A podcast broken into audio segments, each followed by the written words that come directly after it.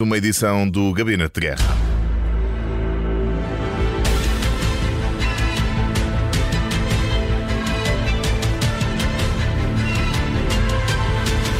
A cidade de Zaporizhia está a receber eh, muitos civis que estão a sair da cidade de Mariupol. A cidade de Mariupol, que de resto foi a mais atacada pelas forças russas nas últimas semanas. E a negociação de corredores humanitários foi uma das prioridades das negociações de António Guterres com Moscou. Neste gabinete de guerra que agora abrimos, vamos saber como está a ser a chegada dos primeiros civis a Zaporizhia e para isso contamos com os enviados especiais do Observador à Ucrânia. É nesta cidade de Zaporizhia que estão o João Porfírio e o Carlos Diogo Santos, que se junta agora a nós. Boa tarde, Carlos. Já chegaram a Zaporizhia estes primeiros refugiados vindos de Mariupol?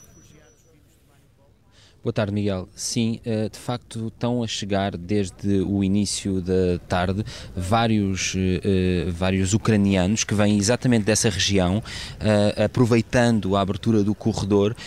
vieram arriscar esta viagem nos seus carros. Portanto, são muitos os carros particulares, algumas carrinhas de transporte de várias pessoas de nove lugares que trazem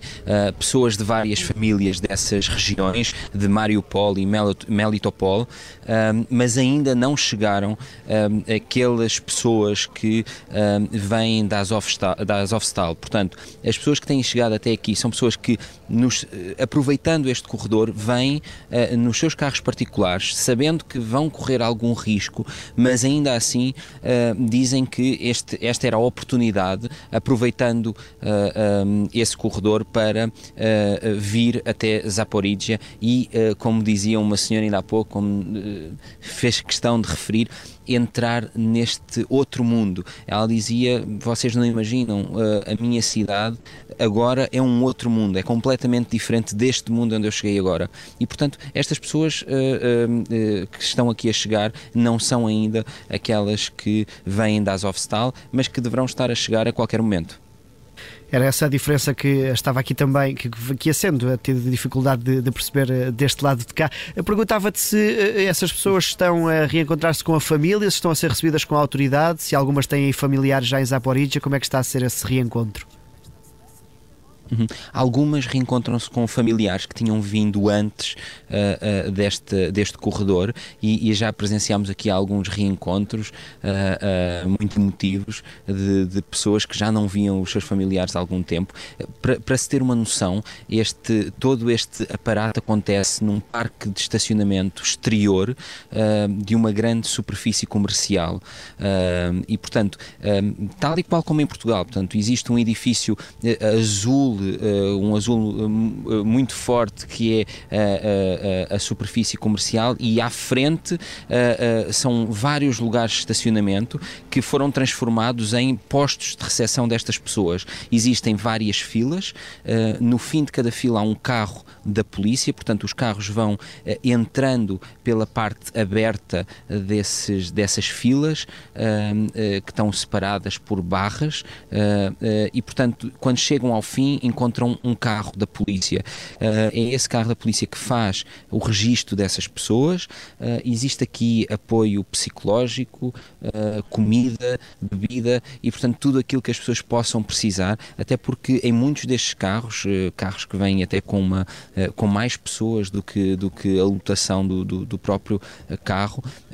vêm com crianças, algumas com bastante sede, vêm também muitos animais, portanto, é, é, muito variado o tipo de famílias e de, de, de pessoas que chegam aqui, uh, mas existe de facto esse, esse acompanhamento, tudo aqui no parque de, exterior, num parque uh, de estacionamento exterior, onde foram montadas algumas, algumas tendas para dar essa resposta. E a perguntar-te isso, não sei se é possível ter noção de que desse estado em que chegam as pessoas, ou seja, se é se vêm assustadas e com essa e com fome, sede, se há situações mais graves que necessitam de outro tipo de ajuda médica? São, são, muitos, são muitas as situações, não, não, não se consegue padronizar. Há pessoas que já nos disseram que sim, que tiveram receio, aliás, que vieram algumas delas sozinhas, que os familiares não quiseram vir porque não querem deixar a casa uh, que têm em Mariupol para os russos, uh, e algumas tentaram vir e, e, relataram que, mesmo com os corredores abertos, sabem que uh, houve situações em que houve disparos sobre veículos, e portanto essas pessoas estão, obviamente, obviamente mais uh, uh, assustadas, mas também existem pessoas que dizem: Bom, eu aproveitei para sair, já, uh, já vimos o que é que aconteceu em muitas outras cidades por onde os, o, as tropas russas passaram. Este era o momento de eu sair, eu estive mais em casa, consegui isolar-me este período, estive na, na cave quando havia,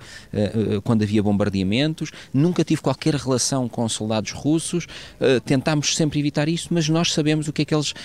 já já fizeram em muitas outras cidades e, portanto, assim que tivermos uma oportunidade, saímos. E estas pessoas não estão tão assustadas uh, uh, porque nunca tiveram esse contacto direto. Uh, mas outras, claro que sim, outras mostram isso mesmo. E quando aquela senhora, ainda há pouco que eu referi, dizia que chegámos aqui a um outro mundo, isso é uma expressão que mostra isso mesmo. Ela vem de uma cidade totalmente destruída e, e chegou aqui e sentiu esse choque de um, de um mundo diferente. Carlos, para terminar, tu que acompanhaste também a visita de António Guterres a Kiev, este sucesso no corredor humanitário de Mariupol era uma das prioridades do secretário-geral da ONU era, era uma das prioridades e, e até há bem pouco tempo, uh, até há bem poucas horas, uh, muitos estavam céticos que uh, fosse possível que este corredor fosse aberto em tão pouco espaço de tempo. De facto, quando António Guterres, na semana passada, deu uma entrevista a, a, meia dúzia de órgãos de comunicação social portugueses que se encontram na, na Ucrânia, dizia-nos que o seu desejo era que isso acontecesse já na sexta-feira, portanto, na sexta-feira passada, e todo, todas as pessoas com quem falámos acharam que isso era uh, muito difícil, que isso seria uh, impossível, foi um, seria um prazo que nunca poderia ser cumprido. O certo é que poucos dias depois desse que seria o dia desejado por António Guterres, foi conseguido este avanço, que é um avanço muito importante e claro que aqui com uma, uma intervenção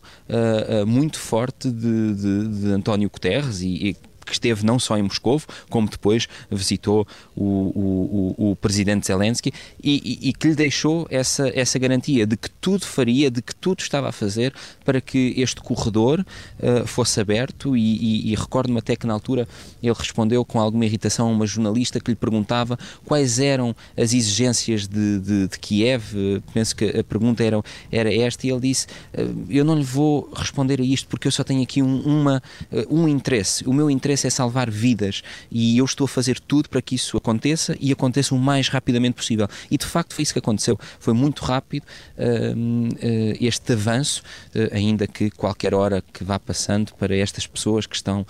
há tanto tempo trancadas seja uma eternidade. Obrigado a Carlos Diogo Santos, um dos enviados especiais do Observador à Ucrânia, hoje na cidade de Zaporizhia. Está também com o João Porfírio, fotojornalista do Observador, a acompanhar esta chegada de refugiados oriundos de Mariupol. Como ouvimos a descrição do Carlos, ainda não chegaram uh, cerca de uma centena de pessoas da fábrica da Azovstal, mas uh, têm chegado já desde algumas horas vários outros, uh, várias outras pessoas de Mariupol que aproveitaram a abertura do corredor humanitário para sair também para deixarem a cidade pelo próprio pé e procurarem esse abrigo em Zaporizhia, que é uma cidade agora controlada pelas forças ucranianas. Foi mais uma edição do Gabinete de Guerra conduzida pelo jornalista Miguel Vitor Dias.